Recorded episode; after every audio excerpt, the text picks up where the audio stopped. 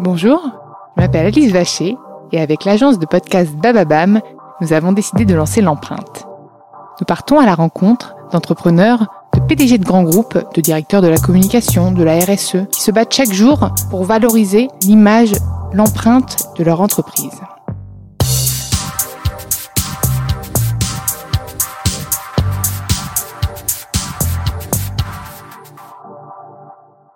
Avant de commencer cet épisode, nous souhaitions vous présenter le nouveau partenaire de l'empreinte.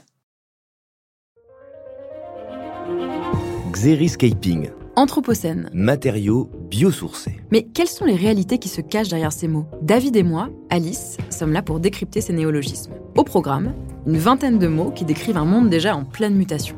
Alors suivez-nous, on vous explique tout. Et vous verrez que nous avons tous un rôle à jouer pour construire un monde plus durable. Constructing New Worlds par Saint-Gobain. Derrière les mots, des solutions et innovations pour un futur plus durable. Dans ce nouvel épisode de l'empreinte, j'ai le plaisir d'accueillir Cécile Colonna d'Istria, la dirigeante et fondatrice du salon Pro Durable. Salut Cécile, je suis ravie que tu m'accueilles sur le salon, puisque nous sommes sur les toits du salon. Oui, on est sur le toit du Palais des Congrès de Paris. Merci à toi de m'avoir fait découvrir presque cet endroit et de me proposer euh, ce moment récréatif euh, pour parler de Pro Durable, dont c'est la 13e édition et qui euh, va clôturer ses portes ce soir. Je suis ravie et j'étais surprise en arrivant finalement du monde. Alors tout est bien respecté, mais je, je me disais, mais est-ce que les gens seront au rendez-vous? Et oui, c'est incroyable. Les gens sont au rendez-vous. C'est vrai que c'est une, c'est une surprise et c'est une reconnaissance extraordinaire. Je suis heureuse. Effectivement, nous l'organisons dans des, un contexte particulier que nous connaissons tous aujourd'hui. Donc, on a mis, on a déployé tout ce qu'on pouvait déployer en termes de, de, bien sûr, de consignes et de dispositifs sanitaires. Mais ce que je vois surtout, c'est qu'effectivement, ils sont venus en nombre, quasiment autant que l'an dernier. On n'a pas eu de, donc, de désistement euh, et de défection de nos visiteurs. Donc il y a une appétence euh, qui est forte et puis euh, et puis je crois vraiment un, attachement à ce rendez-vous. C'est devenu vraiment un rendez-vous qui chaque année euh, a plus d'audience et ça c'est une, vraiment une très grande joie. Raconte-moi un peu justement ce rendez-vous. Qu'est-ce que tu leur proposes à tous ces gens? Alors, ben, je leur propose de beaucoup de choses, j'espère. on leur propose d'abord de s'inspirer de s'inspirer de ce qui existe déjà. Il faut le savoir. On ne connaît pas assez tout ce qui existe déjà en matière euh, d'écologie, en matière de diminution des impacts, en matière d'innovation euh, dite de développement durable, de responsabilité sociétale.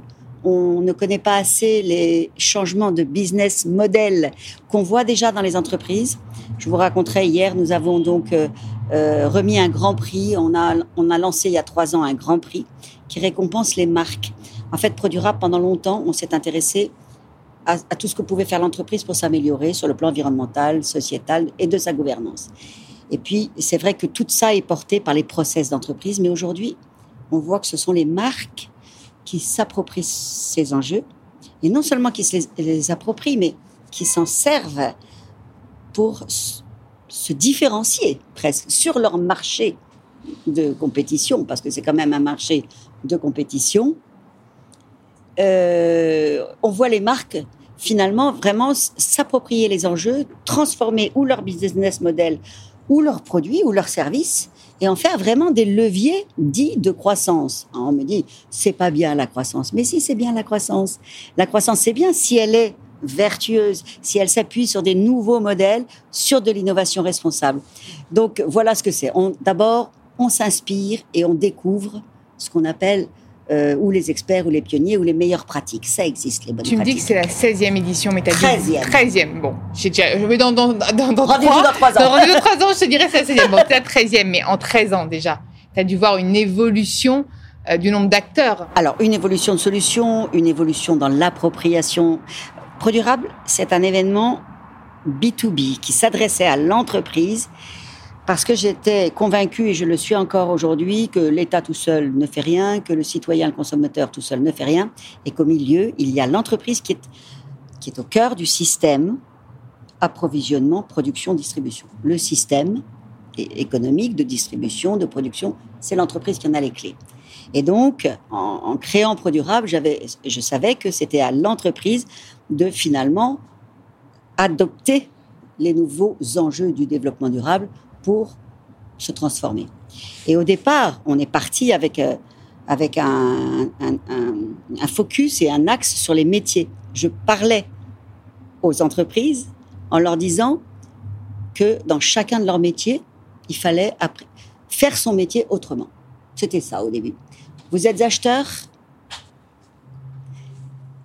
vous devez, il y a des nouvelles règles aujourd'hui, vous êtes acheteur, les achats durables, les achats responsables, le sourcing responsable, ça existe. Il y a une nouvelle donne aujourd'hui. La donne, c'est les limites de, de la planète, de ce qu'elle peut nous donner. Maintenant, il faut faire avec. Et donc, je m'intéressais à chaque métier de l'entreprise et je leur disais, il faut faire votre métier autrement. Ça, c'était au début. Ça, mais vous savez, il faut laisser le temps au temps. L'acculturation, c'est long. Tu pensais sérieusement que ça allait devenir euh, comme ça, euh, que, au cœur des enjeux de toutes les marques? Alors euh, non, je, je, je, je l'espérais. Parce qu'aujourd'hui, c'est quand même. Ah, aujourd'hui, c'est c'est le. stratégique. Bien sûr. C'est devenu. C'est dans un- les plans de développement, c'est Voilà. dans tous les, dans tous les on budgets. oriente la stratégie aujourd'hui en fonction de ça. Aujourd'hui, une marque ne se construit plus en dimension euh, RSE. Absolument. Et les nouveaux, euh, je dirais que les nouveaux marqueurs ou les nouveaux traceurs, ce sont euh, des mots comme euh, euh, naturel, proximité, confiance, transparence, Traçabilité. traçabilité, éco-conception, recyclage ou recycler. Ça, ce sont les nouveaux marqueurs ou traceurs qui vont faire qu'une marque va se différencier et va même être, euh, va challenger. Et alors, ce qu'on voit aussi, surtout, c'est les petites, euh, les petits acteurs qui vont challenger. tu dois en avoir les plein. gros Mais oui, mais c'est eux. c'est ça ce qui se C'est passe eux aussi. qui permettent euh, aux gros de se remettre en question, justement. évidemment. Et de les faire avancer. Et de les faire avancer. Tout Et toi, il y a 13 ans, quand tu as monté du coup ce projet, euh, tu es déjà une, euh, entre guillemets, écolo convaincue sans, euh, sans pousser le terme à son, à son paroxysme? Non, pas du tout? Pas du tout. Comment ça t'est venu? Alors, moi, j'avais une, une compétence d'organisateur d'événements B2B, très axé quand même. Le B2B, c'est souvent très axé sur le contenu. Et puis, effectivement, je pense que ça a rencontré une appétence. Cette appétence, je, me- je- je ne m'étais jamais définie comme écolo, mais j'avais dans mon éducation Du bon sens. et oui du, bon, sens, écologique. et puis, j'ai toujours eu euh, vraiment euh, presque horreur des abus et de la gabegie. C'est-à-dire qu'en fait, pour moi, mais ça depuis toujours, c'est pas. Je savais pas qu'être écolo, c'était euh, lutter contre la surconsommation. Mais j'aimais pas la surconsommation. J'ai toujours, Tu es plutôt minimaliste? Voilà. Je sais pas du tout, je me prive pas. Enfin, je suis pas non plus une ascète du tout, du tout. C'est pas ça. Non, mais c'est euh, qu'en fait, mais- toi, tu n'en as pas mais besoin ni consommer envie. pour consommer, euh, euh, le toujours plus m'a toujours gêné, mais dans tous les domaines. Donc cette course toujours plus, mais dans tous les domaines, euh, même dans, par exemple, euh, dans l'éducation des enfants, par exemple.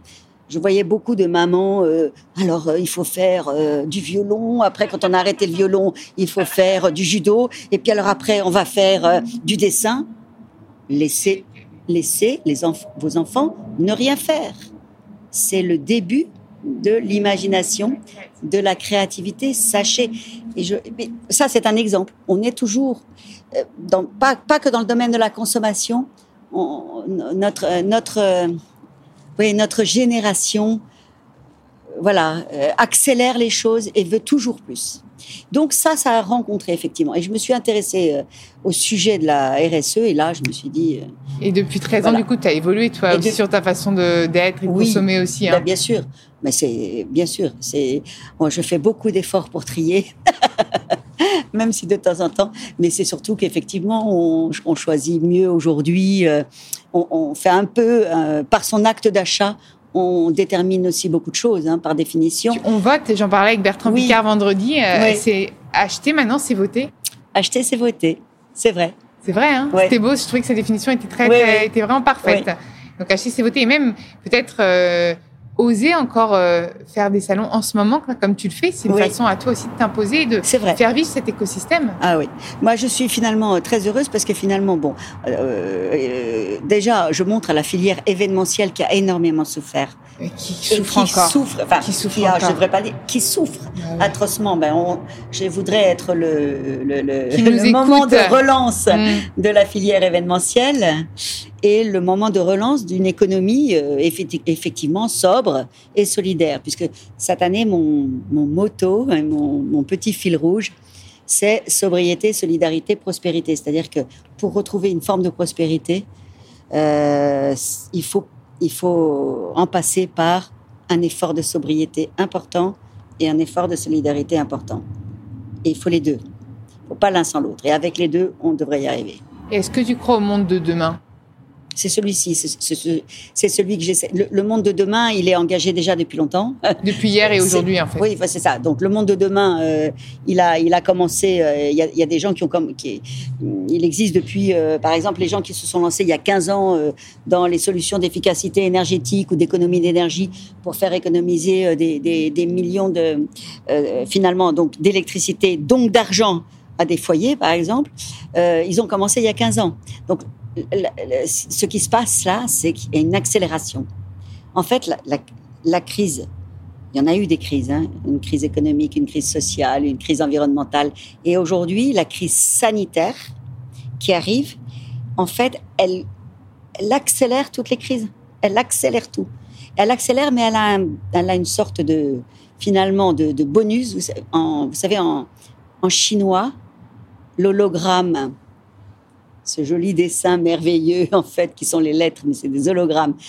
Euh, donc en, chinois, l'hologra- l'hologramme euh, crise, c'est le même que le mot opportunité. C'est-à-dire que c'est le, le même hologramme, le même mot. Donc effectivement, là, la crise, elle accélère beaucoup et elle nous donne, moi j'en suis certaine, j'en suis certaine. D'abord, euh, on est obligé aussi, de, par exemple, de toujours innover. Le meilleur exemple, c'est par exemple le télétravail. La crise sanitaire que nous venons de vivre a accéléré de 5 ans, paraît-il, minimum, l'adoption du télétravail on aurait été dans cinq ans encore au même. Donc, ça veut bien dire que ça accélère les choses. Et c'est vrai pour le télétravail, c'est vrai pour beaucoup de choses. Donc, voilà, à toute chose, malheur est bon, presque.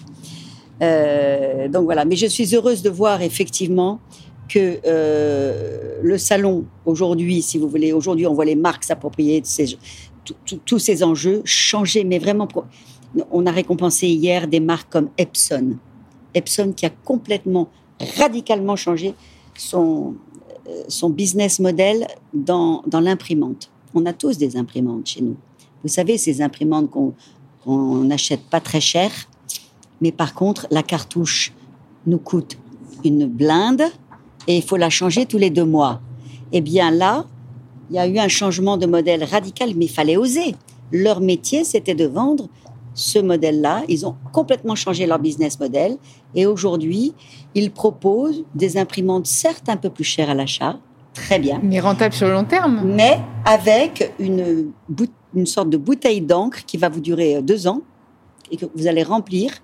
Et là, c'est économique. Le, le- les déchets sont réduits de 70%.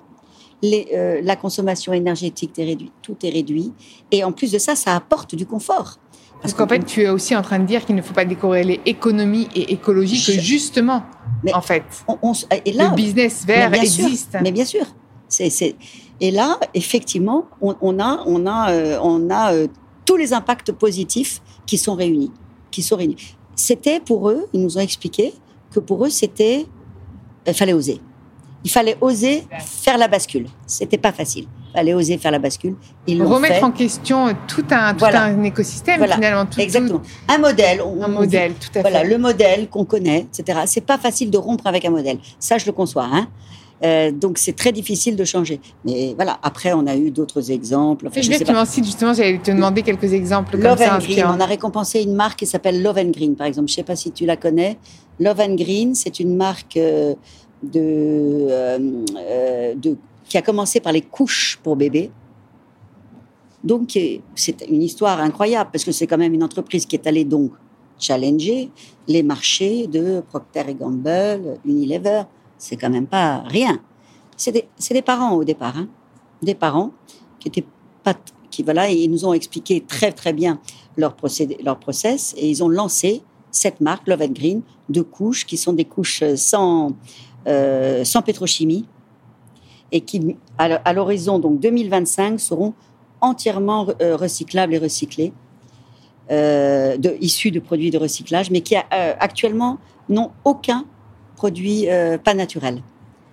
Et ils expliquent très bien ça. Ils disent que de 0 à 3 ans, l'enfant passe nuit et jour avec des couches presque. Donc il y a une, un contact qui est, qui est très important. Et ils se sont attaqués à ça. Ils ont réussi. Et c'est une marque aujourd'hui qui, qui donc euh, émerge beaucoup euh, et qui maintenant s'étend à l'hygiène féminine. Bon, ça, ce sont des gens qui ont bâti leur business model sur quoi? Sur une rupture avec ce qui se faisait. Voilà. Et, par exemple, c'était très marrant parce qu'il disait que dans le, le, euh, en fait, le, le challenge de la couche pour enfants, c'était zéro fuite. Et eux, ils se sont dit, bon, s'il y a une petite fuite, c'est pas grave. Nous, notre challenge pour la couche des enfants, ça va être zéro, euh, zéro euh, produit chimique et zéro. Mais finalement, c'est ce qu'on ce c'est disait. extraordinaire. Ce qu'on disait, c'est que le consommateur, en achetant, vote, puisque c'est le consommateur. Le consommateur, c'est avec sa demande qu'il va aussi encourager Mais des marques sûr. comme ça à exister. Bien sûr. Et il, euh, donc et cette euh, marque aujourd'hui, euh, elle a 10 ans, hein. Mais c'est long d'émerger, hein. Voilà, c'est long d'émerger.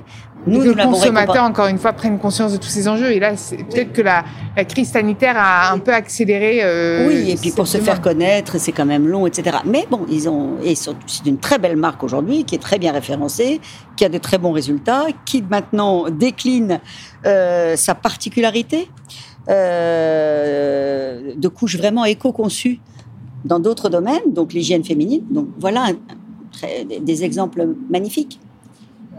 Un autre exemple dans le bâtiment, par exemple. Mais alors là, c'est vraiment, c'est pas pas grande conso, c'est vraiment de l'univers B2B. Le bâtiment, euh, en fait, c'est l'activité euh, euh, qui fait le plus de déchets. On parle toujours beaucoup de, de l'emballage, du plastique et tout, mais bon, ça c'est pour nous consommateurs. Mais en fait, le déchet, le, dé- le déchet le plus important, c'est celui qui est fait par le bâtiment. Le bâtiment est le premier, euh, finalement, producteur de déchets. Les déchets du bâtiment, vous imaginez ce que c'est. Bon.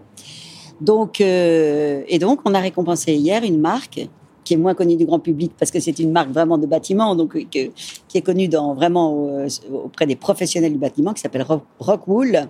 Et c'est une marque qui a mis en place le recyclage complet de toute sa laine de verre. Et la laine de verre, ils se, ils sont beaucoup spécialisés là-dedans.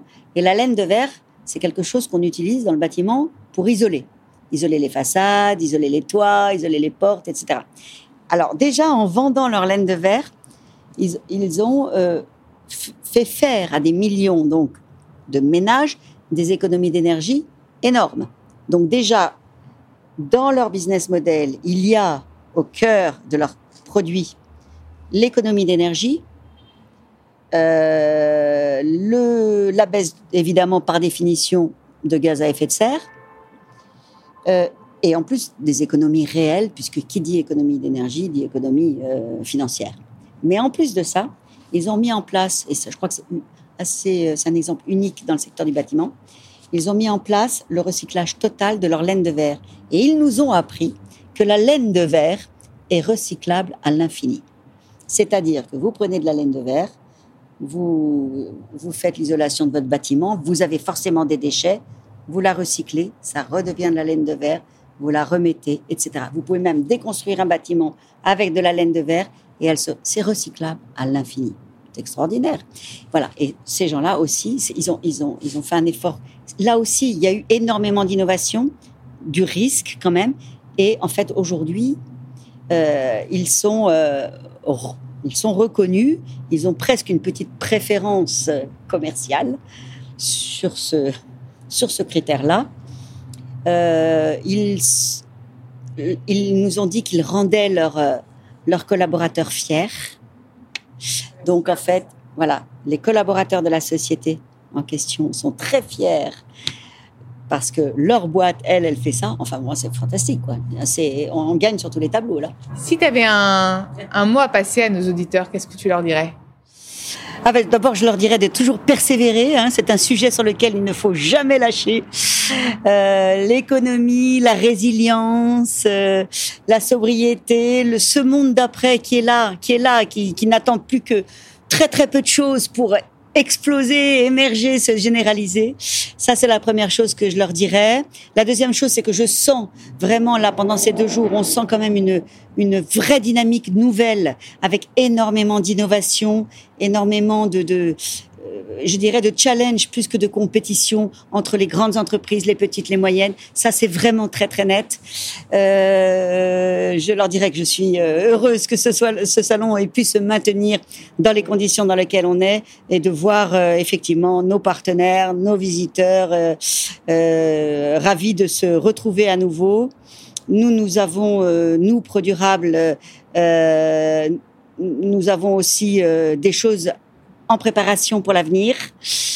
Euh, il y a des choses qui sont encore trop fraîches ou trop confidentielles. Ah, on n'aura pas de teasing. Mais il y a des grands sujets d'avenir aussi, ce qui sont très importants autour de la formation, des métiers, de la jeunesse. Et, ça, ça nous tient aussi beaucoup à cœur. Parce que la jeunesse d'aujourd'hui, c'est la lutte de demain et c'est le monde de demain aussi. Bien sûr. Et elle, en ce moment, elle passe une période un peu difficile, notre jeunesse. Je crois qu'il faut se mobiliser pour la jeunesse. Euh, voilà, le, le, le, toute la société, en quelque sorte, euh, que ce soit les étudiants, les artistes, euh, les, les grands experts, les médecins, les climatologues, etc., finalement, tout le monde parle à l'unisson aujourd'hui. Moi, c'est ce que je vois. Qui va vous dire aujourd'hui que euh, l'écologie, euh, c'est pas très intéressant, c'est pas personne. Tout le monde parle à l'unisson. Donc tous les indicateurs sont ouverts. Là, il faut y aller. Il faut y aller, sans crainte. Merci, merci. Je vais te libérer parce que je sais que tu as rendez-vous avec un ministre. merci infiniment. merci beaucoup. J'ai passé un très bon moment. Ouais, on est sur les toits toujours. Ça nous aura fait un petit break du coup. Et merci à vous d'avoir écouté l'empreinte. Vous pouvez retrouver tous les épisodes sur Deezer, Podinstall, Bababam, toutes les applications de podcast. N'hésitez pas à liker, partager et commenter le podcast. Et puis, vous pouvez aussi nous mettre cinq petites étoiles sur Apple Podcast. Ça nous ferait un grand plaisir. Bonne journée à tous.